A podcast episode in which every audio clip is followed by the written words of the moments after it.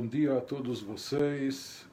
Vamos prosseguindo com o nosso estudo do Maamar, do discurso racídico do Rebbe, cujo início é Veatat Etzaveh. Nós completamos, passamos pelos primeiros quatro capítulos e hoje vamos iniciar o capítulo 5.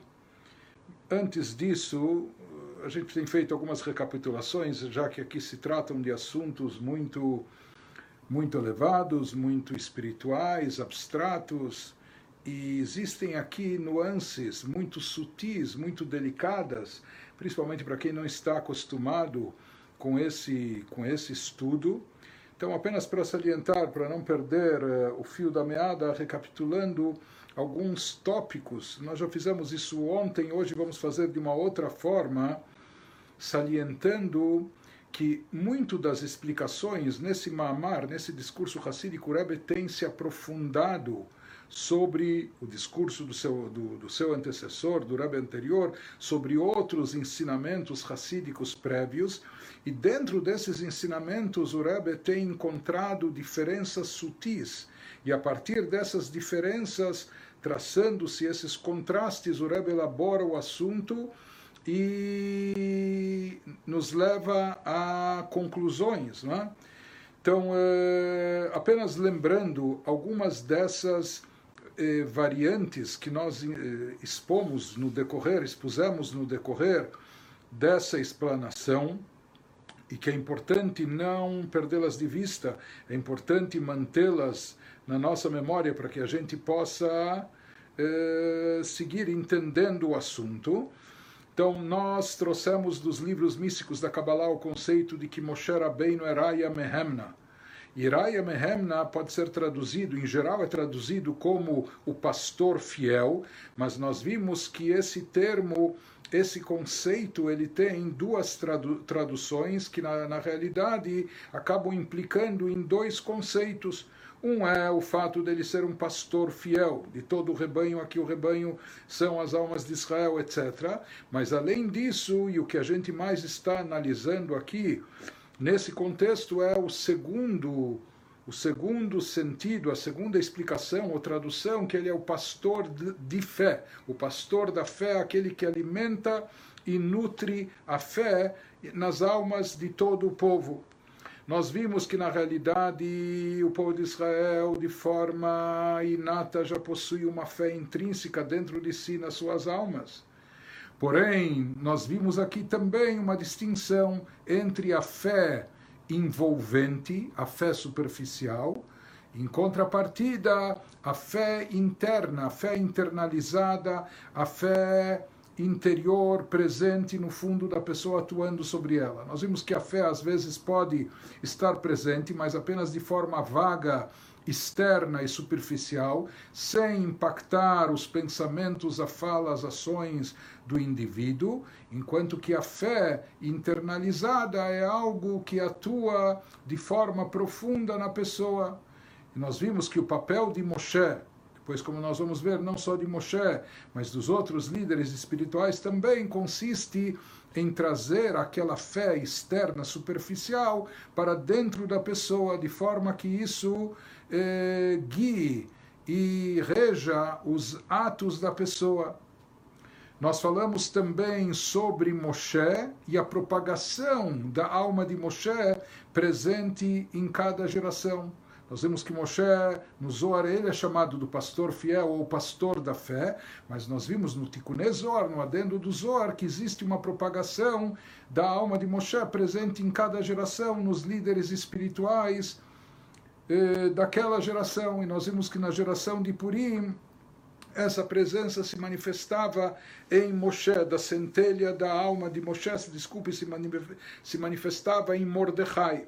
Na realidade, no Tânia, ele nos traz de livros da Kabbalah que cada um de nós tem uma centelha da alma de Moshe dentro de si. Porém, nos grandes líderes de todas as épocas, se diz que aí é uma propagação da própria alma de Moshe presente dentro deles.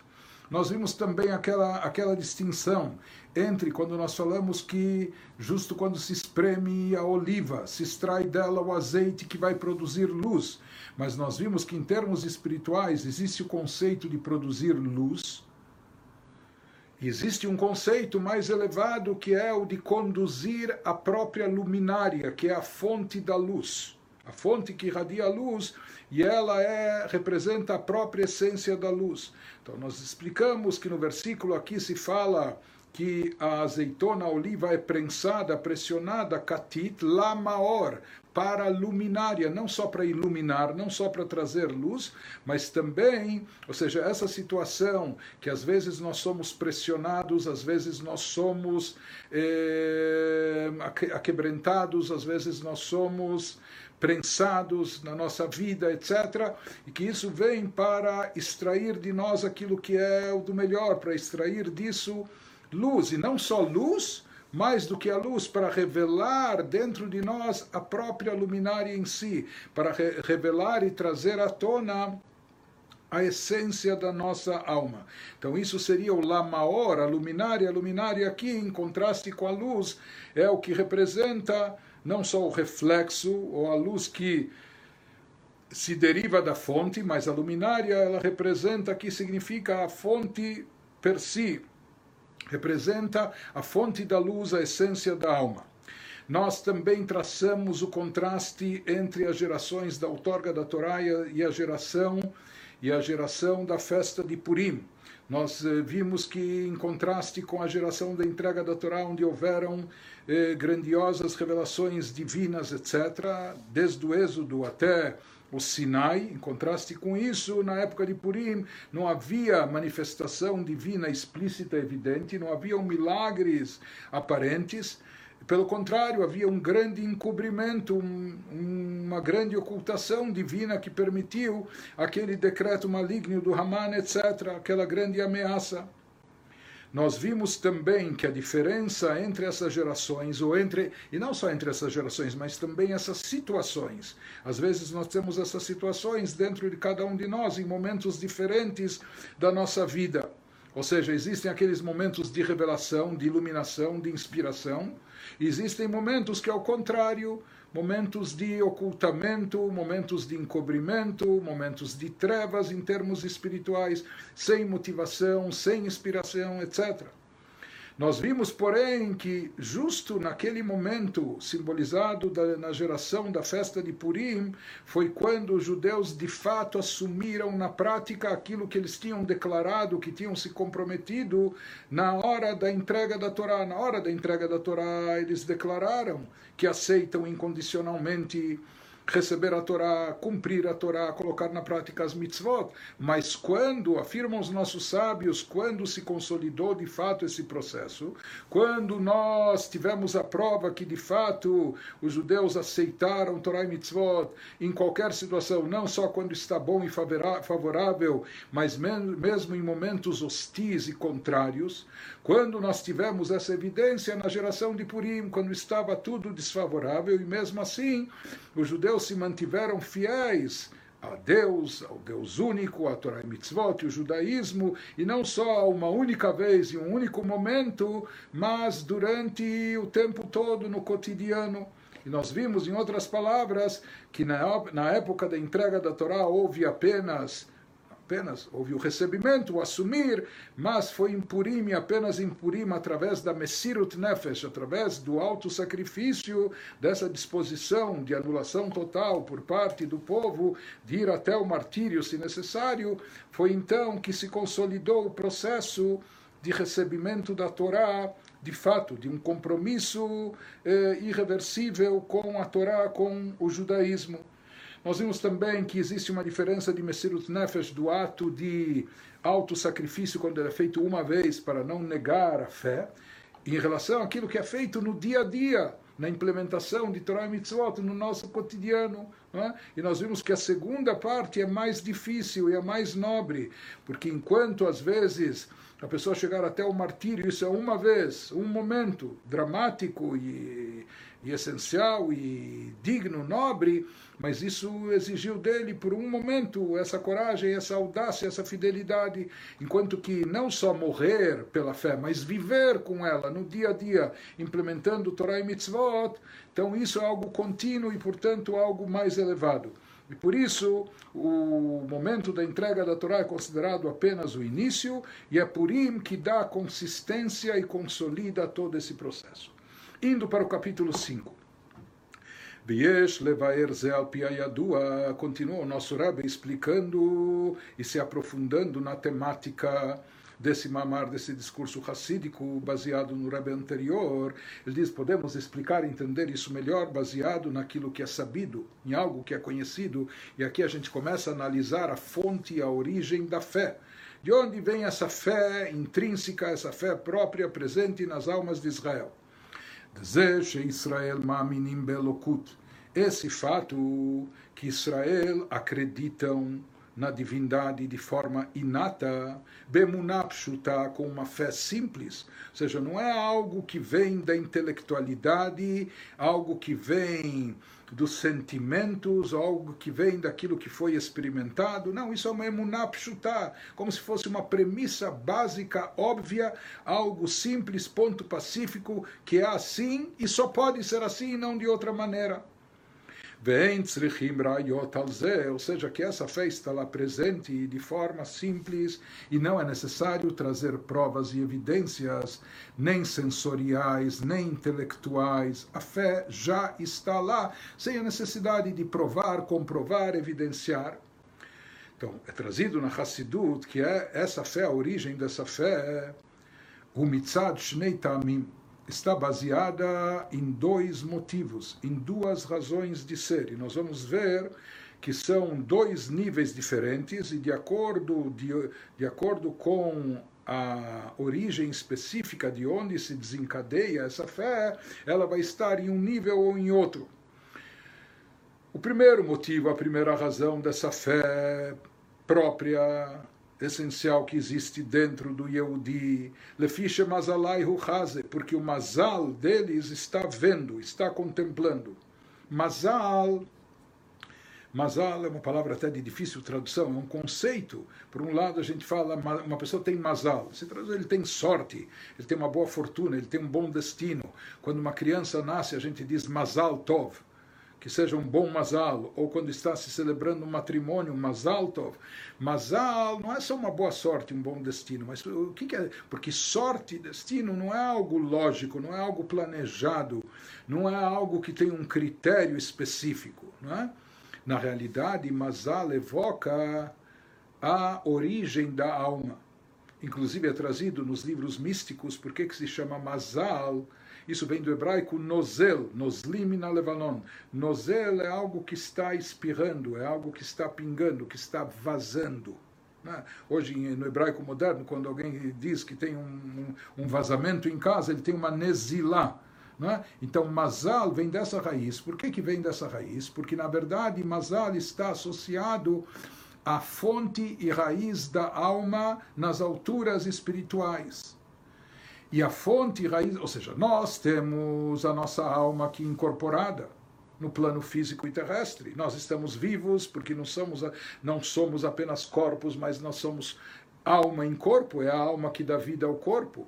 E essa alma, não só a alma orgânica, mas a alma com todas as suas faculdades e, priori, e propriedades, essa alma é originária, ela é, ela é derivada dos planos elevados espirituais.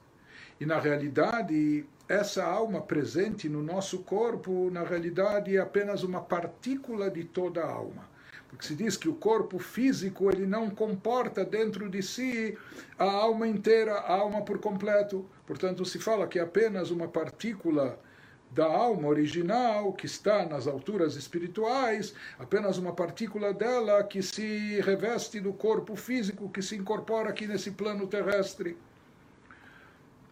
mas a fonte e origem da alma ela continua e permanece acima. Acima não é acima em altura, em altura celestial, mas em altura espiritual. Isso seria o mazal. E por que, que é chamado de Mazal? Que se fala que essa fonte da alma ela continua respingando, ela continua, continua entre aspas, vazando dela, continua eh, vindo dela emanações, fluxos que energizam ou fortalecem a espiritualidade da alma que se encontra aqui no plano terrestre, revestida de um corpo físico. Então, continua havendo um contato entre a matriz da alma e a partícula que está aqui revestida no campo terrestre. Mais do que isso, assim fala o versículo bíblico Yaakov Hevel Nachalato. Se compara a comunidade de Yaakov, as almas de Yaakov, de Israel, etc., com um Hebel, com uma corda, como explica o Rabi Shneur Zalman no Tânia, que assim como uma corda, ela pode ter a sua extremidade aqui embaixo, mas a outra ponta está amarrada acima, e há um contato permanente. Quando se mexe numa ponta, isso move a outra extremidade também.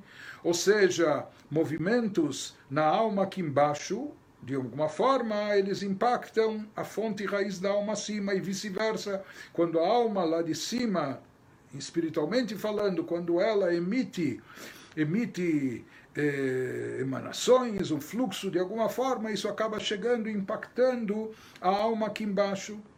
Então se diz, é conhecida uma passagem a respeito do profeta Daniel, assim, é uma passagem bíblica, que se fala que Daniel ele teve uma visão, uma visão de algo divino e espiritual, e ele estava cercado de outros amigos e colegas, mas que não estavam num nível espiritual tão elevado como o dele.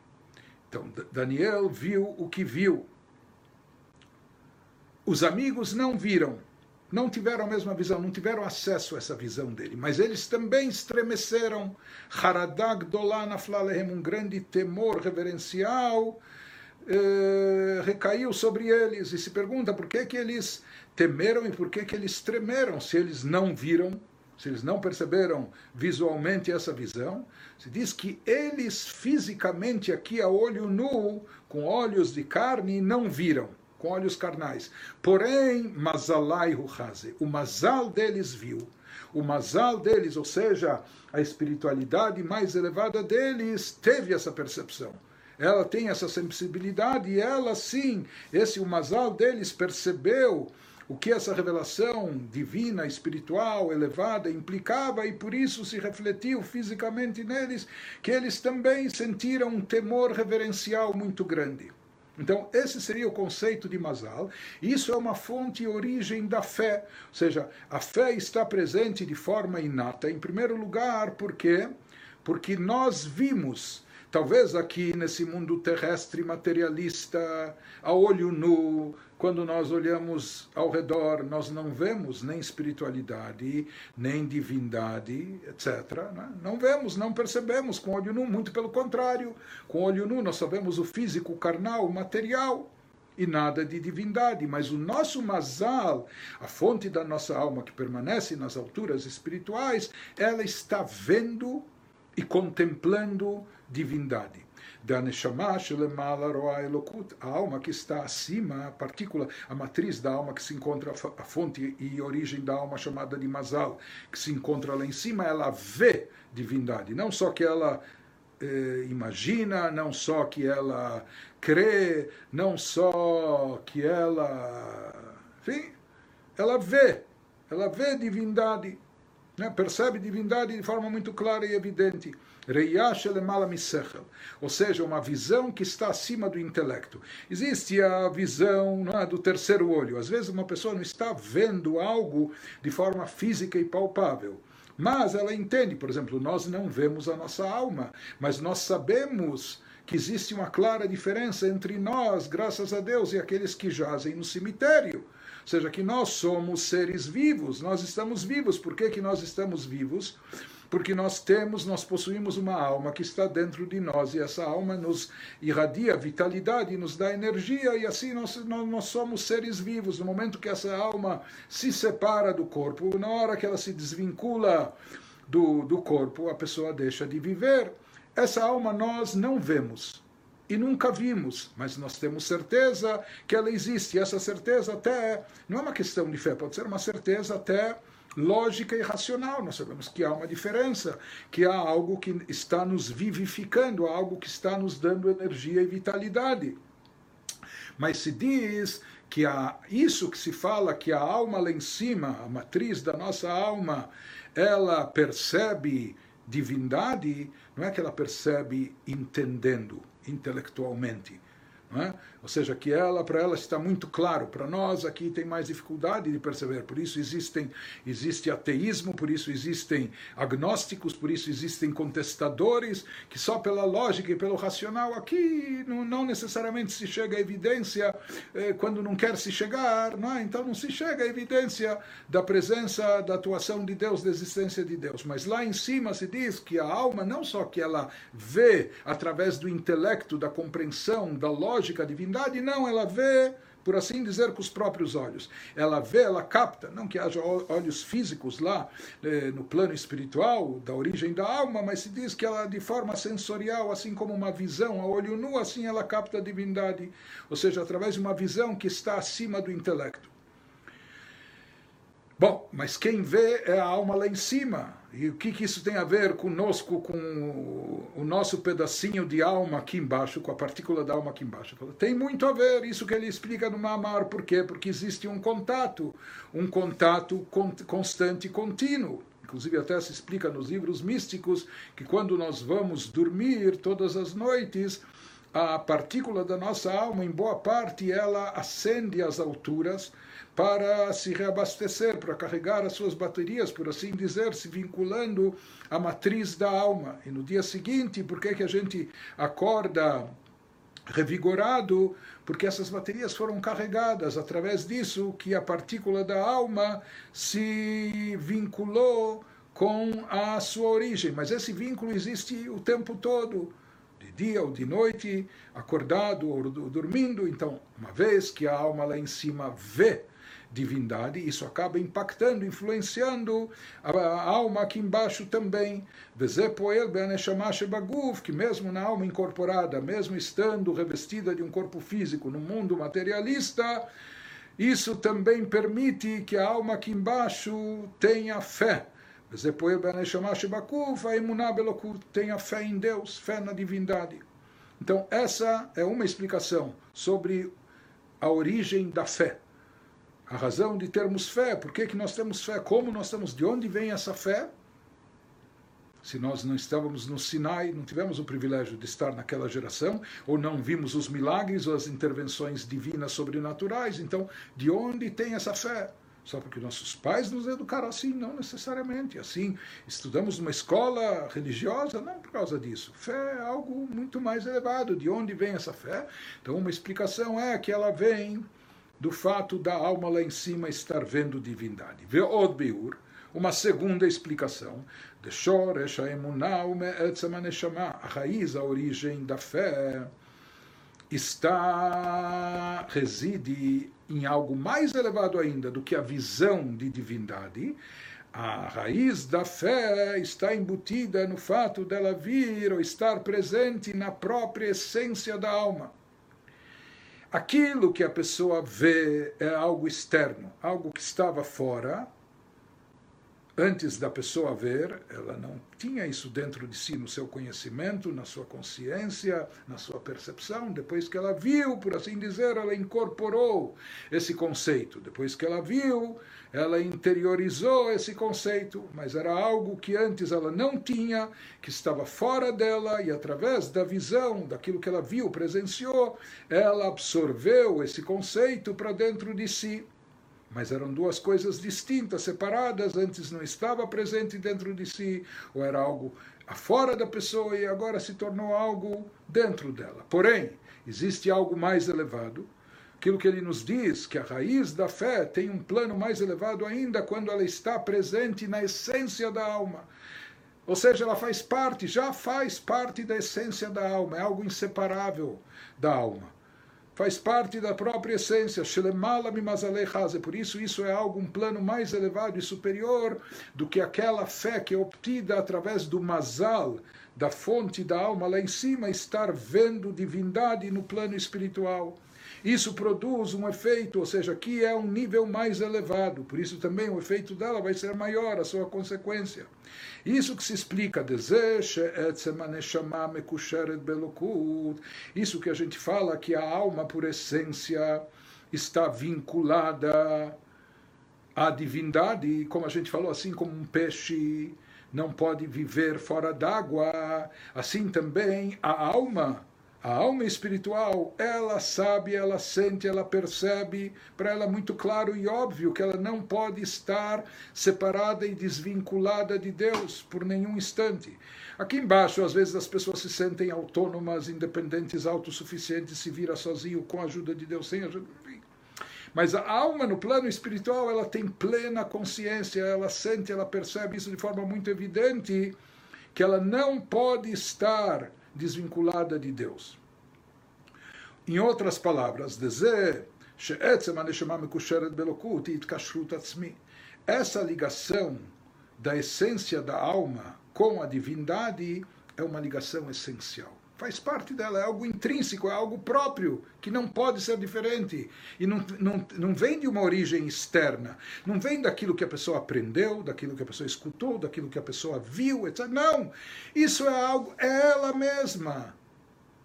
Ou seja, nem pode ser de outra forma. Isso é não só que é parte dela, é ela própria. Não existe existência dela sem isso. Ou seja, aqui se trata de uma fé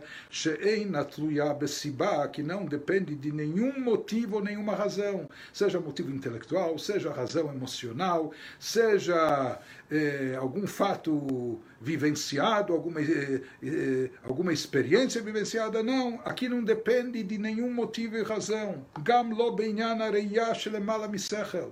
Tampouco dessa visão espiritual que a alma tem de divindade, que é algo mais forte.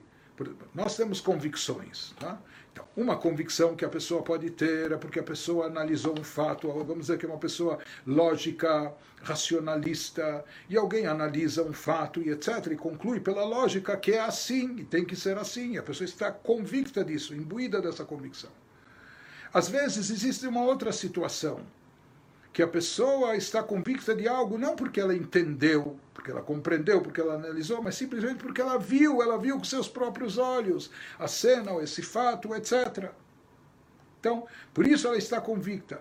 Então, existem alguns tipos de convicções, mas aqui ele nos diz que a convicção da fé presente na essência da alma é mais elevada do que todas essas, é mais elevada daquilo que a pessoa tem convicção porque entendeu, ou daquilo que a pessoa tem convicção porque viu. Aquilo que está na essência da alma, ela assim como ela sente a si própria, sabe que ela existe, ela sabe que isso existe junto, porque faz parte dela, inseparável. Isso é mais forte do que a visão, mais forte do que o entendimento. Isso ele nos diz de que van, uma vez que é assim, ou seja, שורש האמונה הוא מעצם הנשמה שלמעלה ממזלי חזית, זה שעצם הנשמה מקושרת באלוקות. Isso que a essência da alma está ligada à divindade, התקשרות עצמית, é um vínculo essencial, שאינה תלויה בסיבה, que não depende de nenhum motivo ou razão, nem o que a gente falou, nem da visão, Shelemala Measechel, que está acima do intelecto. Qual a diferença? Na verdade, são duas fontes e origens da fé. E uma pessoa pode estar alcançando a sua fé, derivada do primeiro nível, ou seja, daquilo que a matriz da sua alma está vendo na altura espiritual, lá em cima, e está emitindo para ela. Né? Ou a pessoa pode estar sentindo, vivenciando fé a partir da revelação e manifestação da essência da sua alma. E qual a diferença? Qual a origem da fé? Se isso vem da essência da alma ou se vem da visão da alma? Qual a diferença? Isso nós vamos ver a seguir. Mas antes de prosseguir, Só para ilustrar um pouco mais, vamos mencionar uma explicação racídica do Baal Shem Tov sobre uma Mishnah no Pirkei Avot, na Ética dos Pais.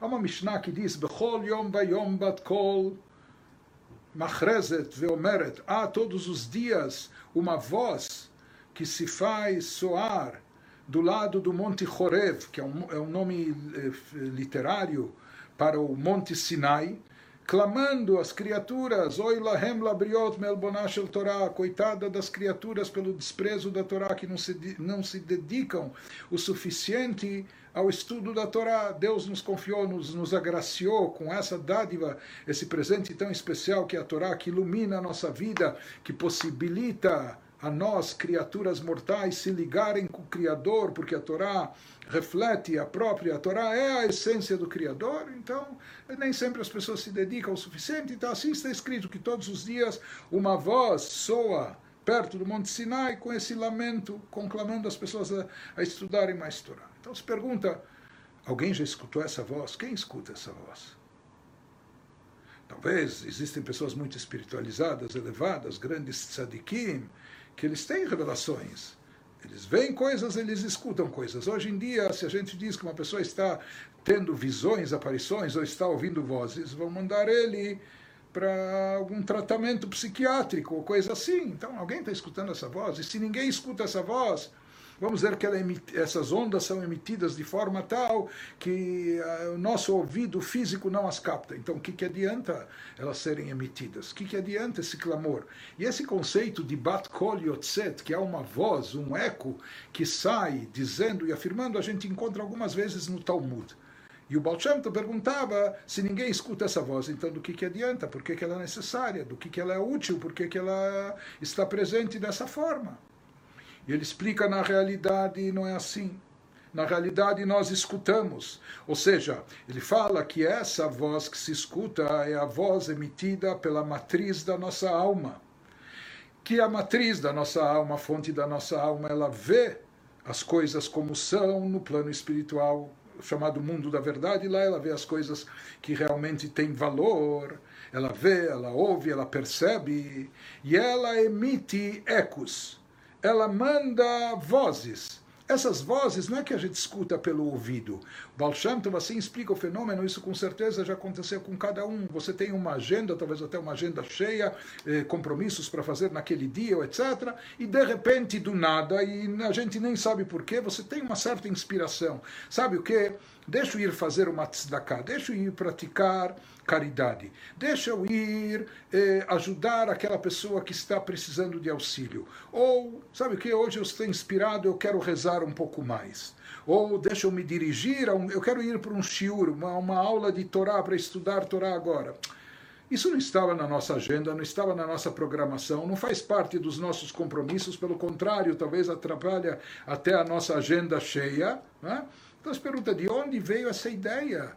E o nosso mundo, nas vitrines que a gente passa, pelas lojas ou no shopping, o que for, a gente não vê nem seres angelicais, nem inspirações espirituais, e muito pelo contrário, nós estamos num mundo materialista, físico, terrestre, etc. Então, de onde vem isso? Paulo Balshanto, essa é a voz, esses são sonidos, esse é o eco que se reflete da fonte da nossa alma. Essas são as vozes que se refere a Mishnah, que elas se fazem ouvir. Não é que se fazem ouvir de forma física no nosso ouvido, mas de forma espiritual elas são emitidas pela fonte da alma e a nossa a partícula da essa partícula da alma nossa que está revestida aqui no corpo ela ao seu modo ela ouve ou seja ela capta essa inspiração é? De onde veio essa inspiração? De onde veio essa motivação?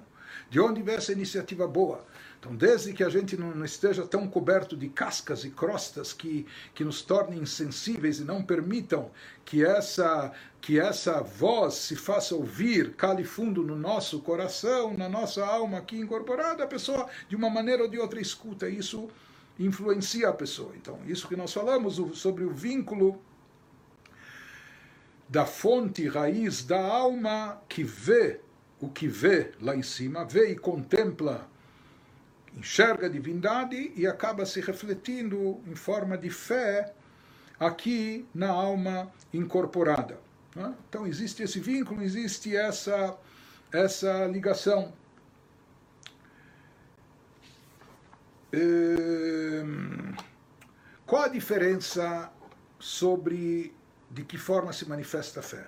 Se a fé que nós estamos sentindo é oriunda daquilo que a alma está vendo lá em cima, ou se ela é derivada da essência da alma, aquilo que a gente falou, que às vezes não é do que a alma está vendo ou percebendo, mas simplesmente a alma, por essência, tem essa fé intrínseca, inata dentro de si, é? faz parte dela.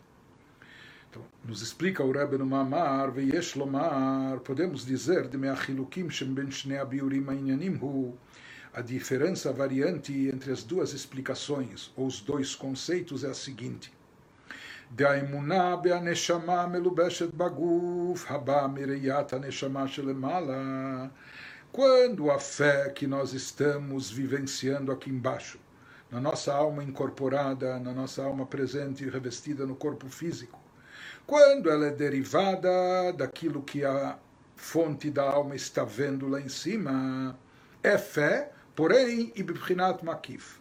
Vai ser uma fé apenas envolvente, apenas superficial e externa. Ou seja, nós estamos voltando agora, quem se lembrou, aqueles conceitos originais que já explicamos e traçamos a diferença entre a fé presente só num nível circundante, envolvente, superficial, em contraste com a fé interiorizada e internalizada quando está no fundo da pessoa, atuando sobre ela. Então, essa fé que é oriunda daquilo que a alma vê lá em cima é fé, porém, ela paira apenas de forma superficial, envolvendo o indivíduo, mas não penetrando no seu interior. Por quê? Porque essa fé é derivada do quê? Do que a alma lá em cima está vendo e contemplando. Quem está vendo e contemplando? A alma lá em cima. E como a gente falou, por que, que não é toda a alma que se reveste no corpo físico? Porque o nosso corpo humano, ele não é um recipiente, ele não é capaz de captar a presença da alma inteira, por completo. Então, a maior parte da alma, a origem da alma, a parte mais importante dela ainda permanece lá em cima. Por quê? Porque ela não tem como se revestir aqui no corpo físico, no plano terrestre, no campo material. Por isso também, por isso, por mais que ela impacta a fonte, a raiz da alma acima, impacta ainda, é a corda ligada, ela emite emite radiações, emite fluxos para a alma aqui embaixo, mas por essência, como a gente falou, a alma lá em cima ela é tão grandiosa que não tem como ela se revestir por completo no corpo físico. Da mesma maneira, também as influências que ela transmite, que ela emite, elas não têm como ser captadas interiormente dentro do indivíduo. Por isso, por mais que elas repercutem aqui no plano físico, mas isso somente de forma externa e superficial, permanecendo de uma forma um pouco mais vaga, porque o próprio conceito da alma lá em cima é aquela alma que não tem como se revestir aqui, porque ela transcende, ela é muito elevada e ela não cabe, por assim dizer, aqui no corpo físico. Portanto, também as suas influências, aquilo que ela transmite, também não cabe aqui, não é interiorizado. Mexe um pouco com a pessoa, mas apenas de forma vaga, de forma superficial.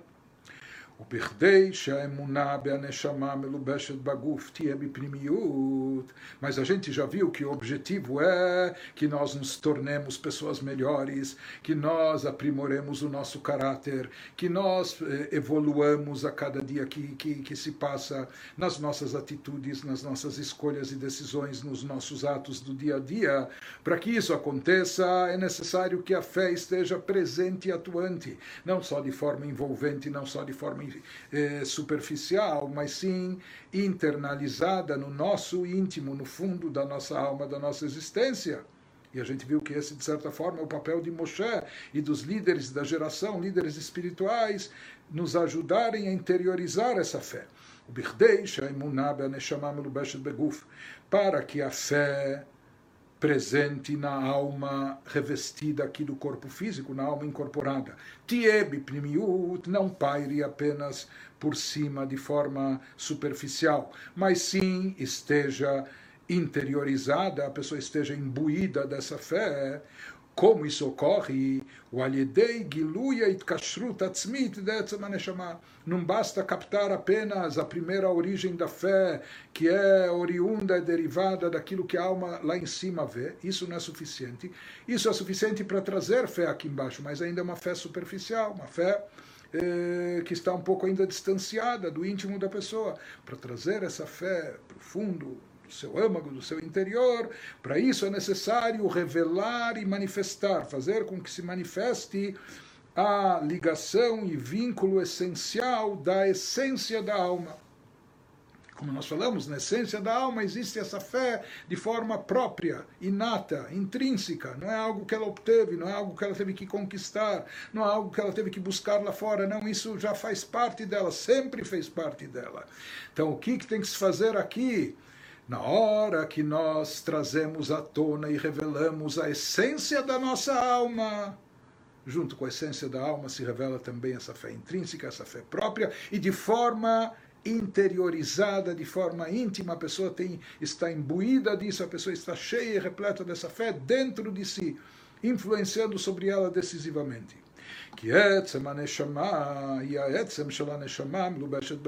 Porque quando a gente fala de essência da alma, Enquanto a gente estava falando até agora, no primeiro caso, da matriz da alma, da fonte raiz da alma e da partícula da alma revestida, revestida aqui no corpo físico. Então, como se fossem duas entidades. Tudo bem, duas entidades que, que se unificam, originalmente já estavam unificadas e hoje mantêm o vínculo, a relação, mas são como dois níveis, duas entidades aquilo que está presente no plano superior não cabe, não comporta aqui no plano inferior e etc. Porém, quando nós tratamos da essência da alma, a essência da alma é uma e única só. É constante e invariável em todo lugar, em todo plano. Espiritual, terrestre, físico, onde ela se encontrar, é sempre ela e a mesma. Etzem a essência da alma,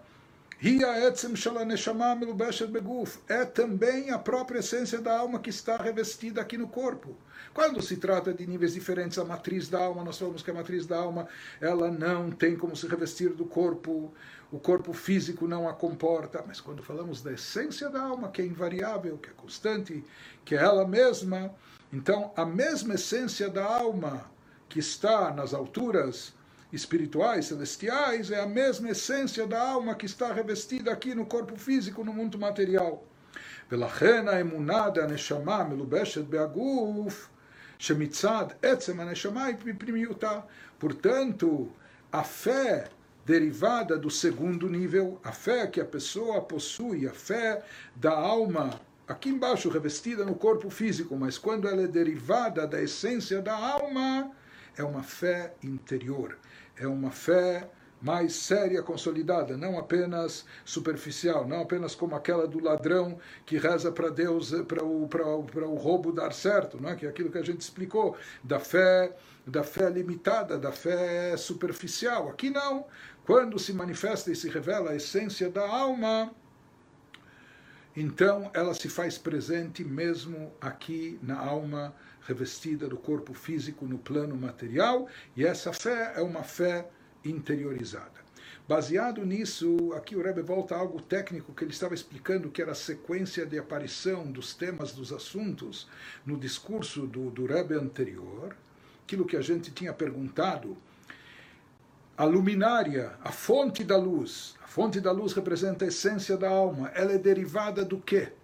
Será que ela é derivada daquilo que a pessoa é exprimida, pressionada, e por isso se extrai, se revela a sua essência, o que há de melhor nela. Mas a gente viu no final do capítulo anterior que na sequência do discurso do Rebbe anterior, ele dá a entender que isso também está ligado na ordem de aparição dos assuntos, que isso está ligado também com a atuação dos líderes espirituais da geração. Ou seja, o que traz à tona essa essência da alma, que aqui no versículo é chamado de luminária, de fonte da luz, não só a própria luz, mas a fonte da luz. O que traz isso à tona? Será que são os apertos e pressões da galut, que a pessoa é submetida no exílio, etc., ou será que é alimentação espiritual, nutrição que ele recebe da alma matriz, da alma dos líderes das gerações, da Moshe, do Moshe Rabbeinu, da, da propagação da alma de Moshe em cada geração. Então, ele retorna esse assunto, o Rebbe aqui nos diz, baseado na explicação acima, nós podemos explicar também a, a ligação dos assuntos, a sequência dos assuntos no discurso do Rebbe anterior. She'ainyan de Katit Lamaor, que a gente explicou que aquele conceito não é exprimido, mas principalmente para chegar à luminária, que a luminária, como a gente falou, é a, é a essência da alma, nos níveis que a gente comentou ontem, Yehidash Benefesh, o nível mais elevado, não é aquela parte única da alma. Na explanação do Rebbe anterior, Babehem Shech Lebiura Inyan de Rayemehemna, esse conceito de, de eh, Lamaor, da luminária da essência da alma, vem na sequência da explicação do conceito do pastor da fé, daquele que alimenta e nutre a fé. A gente explicou que nutrir a fé, o que significa não criar, inventar a fé. Mas sim trazer a fé que já existe, só que está de forma superficial, trazê-la para o interior da alma, da existência da vida da pessoa. Isso é o papel, a missão do pastor da fé, do líder espiritual. Ou seja, o fato de Moshe alimentar e nutrir a fé do seu rebanho, de todos nós, possibilitando que ela esteja internalizada e não só superficial. Como que Moshe Rabbeinu produz isso? Como ele consegue isso? Sabe como ele, sabe como ele, ele consegue isso? Através disso que ele revela dentro de cada um do seu rebanho, dentro de cada ovelha do seu rebanho, dentro da alma de cada um de nós, ele traz à tona e revela a essência da alma desse indivíduo. Quando ele traz à tona e revela a essência da nossa alma, então, como a gente falou, na essência já está presente de forma intrínseca essa fé. Então, essa fé se manifesta de forma interior e profunda. E essa fé, é uma fé ainda superior, maior do que aquilo que a alma, a matriz da nossa alma, está vendo e contemplando lá em cima. Que isso também tem o poder de nos influenciar, mas isso nos influencia de forma limitada, de forma ainda superficial. Mas aqui, quando o pastor da fé nutre alimenta a nossa fé para que ela saia do, do nível de superficialidade e ela se manifeste na sua totalidade. Como ele faz isso? Trazendo à tona, estimulando, revelando, fazendo com que apareça, surgindo a essência da nossa alma.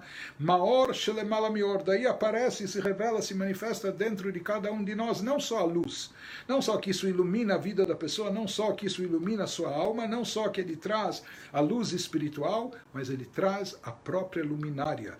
Ele traz à tona aqui a própria fonte da luz. Ele revela e faz com que se manifeste manifeste a essência da alma, a essência da espiritualidade, que por si só já é iluminada, é a fonte da luz.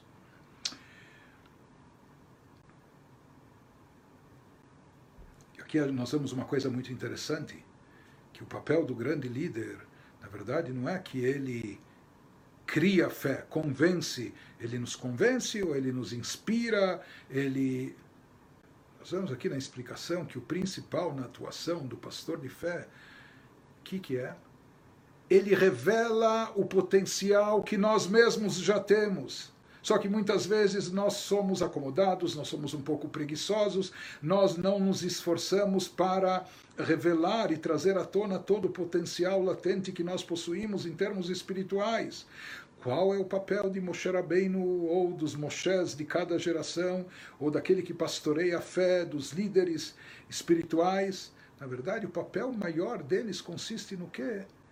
Em não em nos dar ou através de conhecimento, através de vivências, através eh, de experiências emocionais. Não é que eles nos dão da fé deles para nós. Não! Eles revelam a fé que nós já temos dentro de si. Eles revelam o nosso potencial, eles têm, eles sabem estimular a revelação da essência da nossa alma. Ou seja, essa é a grandeza que, na realidade, eles estão, não é que estão concedendo algo de fora, nos dando algo deles, algo que eles possuem para nós que a gente não possuía, não, ele, como estão nos dizendo, você já tem isso dentro de si. Só que você mesmo não está percebendo, você mesmo não está sabendo fazer uso, não está sabendo trazer isso à tona, fazer com que se revele, se manifeste. Nisso o tzadik, o líder espiritual, nos ajuda para mostrar a nós mesmos todo o potencial que nós temos. Então, na realidade, essa essência se revela e se manifesta através dos pastores da fé, através dos líderes espirituais. Então, isso vem através deles, então é o sujeito, aqui o sujeito é o líder espiritual, ele que faz com que se revele a essência da alma, ou é a circunstância, a situação. Qual a situação? Antes a gente explicou que era o momento do galuto, quando os judeus estão pressionados, atormentados, no exílio, na diáspora, perseguidos, como aconteceu diversas vezes na história, e talvez isso seja a explicação e o motivo de por que aconteceu. Justamente sob pressão é quando rendiam mais, por assim dizer, quando se extraía o azeite que não só fazia brilhar, não só que trazia luz, mas que manifestava a fonte da luz a luminária. Então, conclui o Rebbe esse, esse, capítulo dizendo que as duas coisas estão presentes. O Mashe Katuv Katit Lamaor, isso que está escrito no final do versículo, que é o, o, o ato de Katit, espremendo, esmagando, pressionando, que é isso que leva não só a luz, mas a luminária. O Mevaer Be'amamar, e ele explicou no Mamar, o Rebbe anterior explicou no seu discurso, para podermos chegar à luminária em si, não só a luz, mas até a luminária, a fonte da luz, a essência da alma, o Alideia Inyan de Katit. Então tem que se passar também por esse sofrimento, por essa pressão, opressão, por esse aperto que existe na época do exílio, nas perseguições da diáspora, por que, que ele traz isso? Na verdade, quem traz à tona a essência da alma? Será que é o tzadik, o líder espiritual da geração, que revela dentro de cada um de nós a essência da sua alma? Ou será que são as situações, as circunstâncias que trazem à tona isso? Então, na realidade, quem realiza esse trabalho é o líder da geração. Mas onde e quando acaba se manifestando essa essência da alma, quando ela vem à tona, ou seja, quando o tzadik, o líder espiritual, consegue estimular e isso se manifesta, então ele nos diz que Ikara Gilui Detzema a principal revelação da essência da alma, que aquilo que é chamado de maor, de luminária, de fonte da luz, o Benyana Mesirut Nefesh. Isso acaba se refletindo, acaba se manifestando através de Mesirut Nefesh, através de alto sacrifício, ou seja, que isso está presente de forma mais clara, evidente, nos momentos de galut, naqueles momentos de diáspora, exílio, de perseguições, que essa Messirut Nefesh, esse auto-sacrifício, essa disposição de anulação até o martírio, o principal disso ocorre quando Bismana Galut, na época do exílio, como ele vai explicar mais adiante. Então acaba sendo uma combinação das duas coisas, mas na realidade quem traz à tona a essência da alma é o pastor espiritual, o líder espiritual da geração. Só que para que essa essência se manifeste, se revela, se revele, muitas vezes acaba sendo necessário, indispensável também o katit, esse aperto, essa pressão que vai trazer à tona, ou seja, quando ela evocar, quando ela trouxer o espírito de Messirut Nefesh, a atitude de alto sacrifício, então isso é uma prova que está se revelando a essência da alma, a alma no seu nível mais elevado. Nos restam alguns minutos, por mais que talvez isso está sendo muito denso, espero que não esteja sendo tão pesado, etc. Mas eu vou tentar me adiantar um pouco no, no capítulo seguinte, o capítulo 6 onde o Rebbe eh, continua elaborando esse tema, se aprofundando e elaborando esse tema, nos explicando melhor então, para entender isso um pouco mais, até aqui nós falamos sobre a origem da fé. De onde vem a fé? E nós falamos de dois níveis, ou daquilo que a alma vê lá em cima, ou da própria essência da alma. Agora o Rebbe vai ir mais a fundo e vai dizer: e qual é a origem da Messirut Nefesh? De onde vem essa fé tão poderosa que pode levar até o alto sacrifício, que pode levar a pessoa a, a ir até as últimas consequências, como realmente aconteceu inúmeras vezes na história do povo de Israel, e inúmeras pessoas foram até o martírio, literalmente. Se sacrificaram pela fé monoteísta, pela fé em Deus, etc. Diz o fato da, da, da fé de Israel ser de forma tal,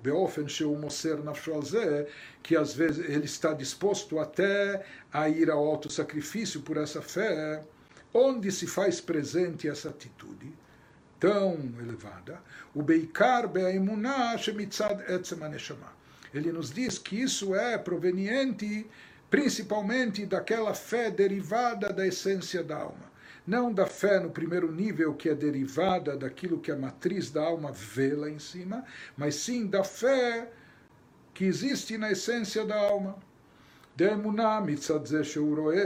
Aquela fé que a pessoa tem porque ela vê, porque a sua fonte raiz, o seu mazal, mazalei chazei, a fonte e origem da sua alma está vendo, hagam shei betokev gadol, mesmo que ela é muito forte e intensa, como a convicção que você tem de algo que você viu, eu vi com os meus próprios olhos, que a dua de itamtut mitzadareia itamtut beyoter. Então, essa é uma convicção muito forte, muito grande.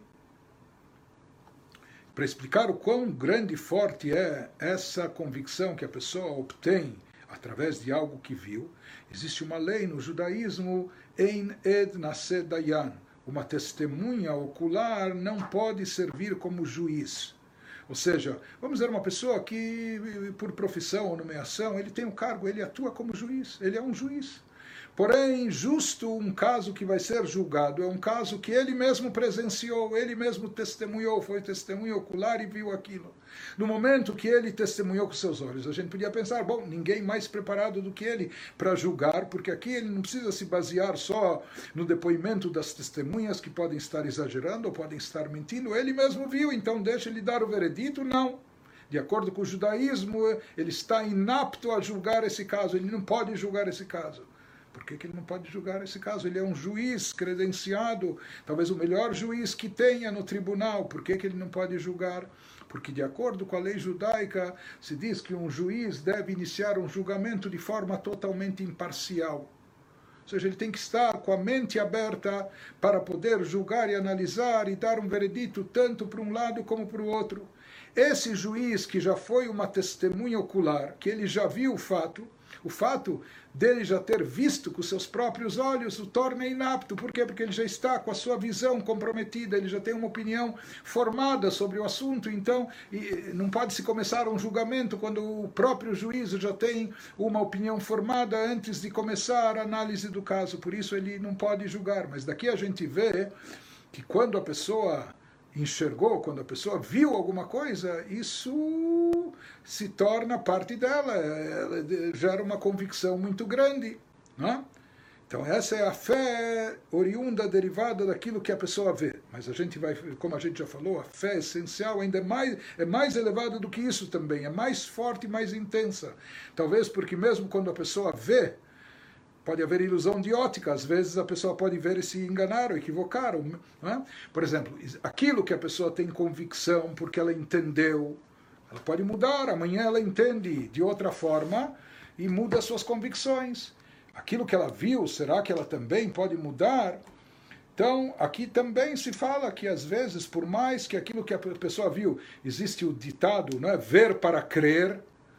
Ela viu e por isso acredita, apesar que não faz muito sentido. Em geral, a pessoa precisa acreditar naquilo que ela não está vendo. Quando a pessoa viu alguma coisa, captou de forma sensorial, então para ela já é uma certa lógica isso, não é?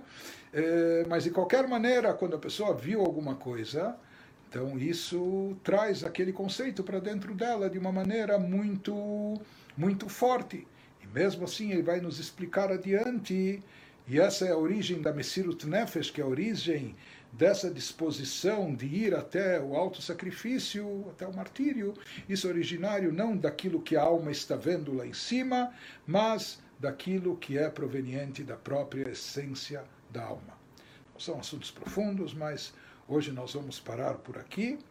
E se Deus quiser, amanhã, ainda antes do Shabat, nós vamos ter mais um encontro e vamos continuar com o capítulo 6 e com essa análise profunda do, do Mamar, que eu espero que seja enriquecedora para todos vocês.